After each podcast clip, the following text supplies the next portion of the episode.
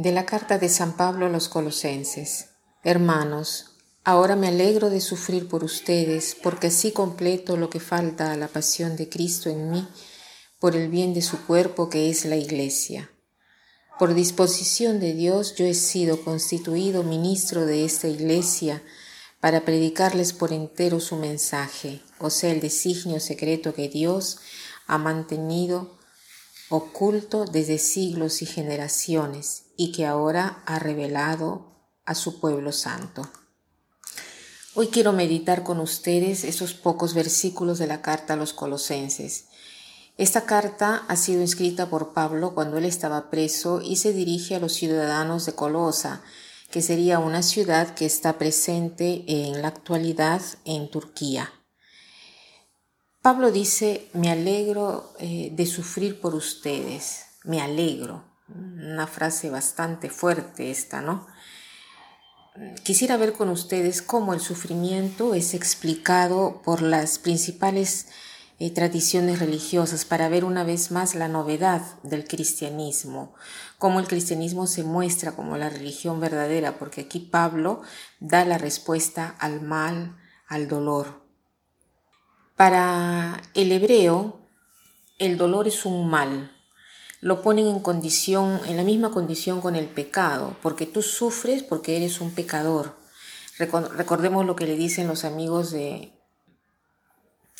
de Tobías, ¿no? Cuando, cuando eh, le sucede lo que le sucede.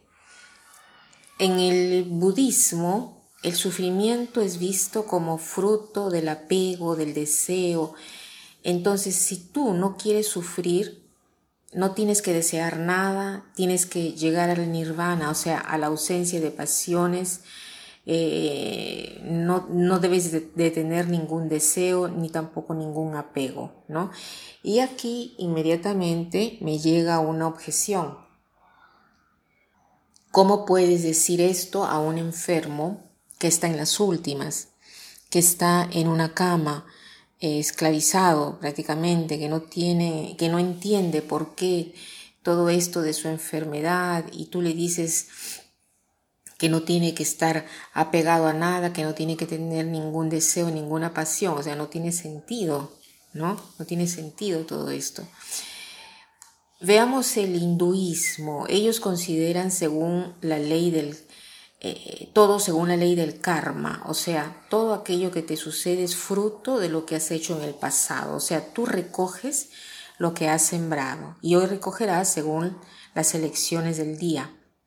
Por eso en el hinduismo hay una cierta frialdad para ayudar a las personas. ¿no? Sufren y en un cierto sentido, digamos, ellos dicen se lo merecen porque ha hecho seguramente algo de malo, ¿no? Por eso los hindúes no es que han en, en, los hindúes no es que han nacido tantas obras de, de caridad. Madre Teresa sorprendió mucho al hinduismo porque ellos no están acostumbrados a esta caridad, a los favores. Veamos ahora el, el cristianismo, ¿no? en particular el catolicismo. Aquí el catolicismo se demuestra revolucionario. ¿Por qué? Porque Cristo es el amor en persona y el amor se hace dolor para que el dolor se convierta en amor. Cristo Dios es amor y Él se ha encarnado sin importarle llevar sobre sí los pecados del mundo y sufrir por nosotros. No nos ha dado un manual con explicaciones sobre el sufrimiento. Entonces, ¿a qué cosa ha venido?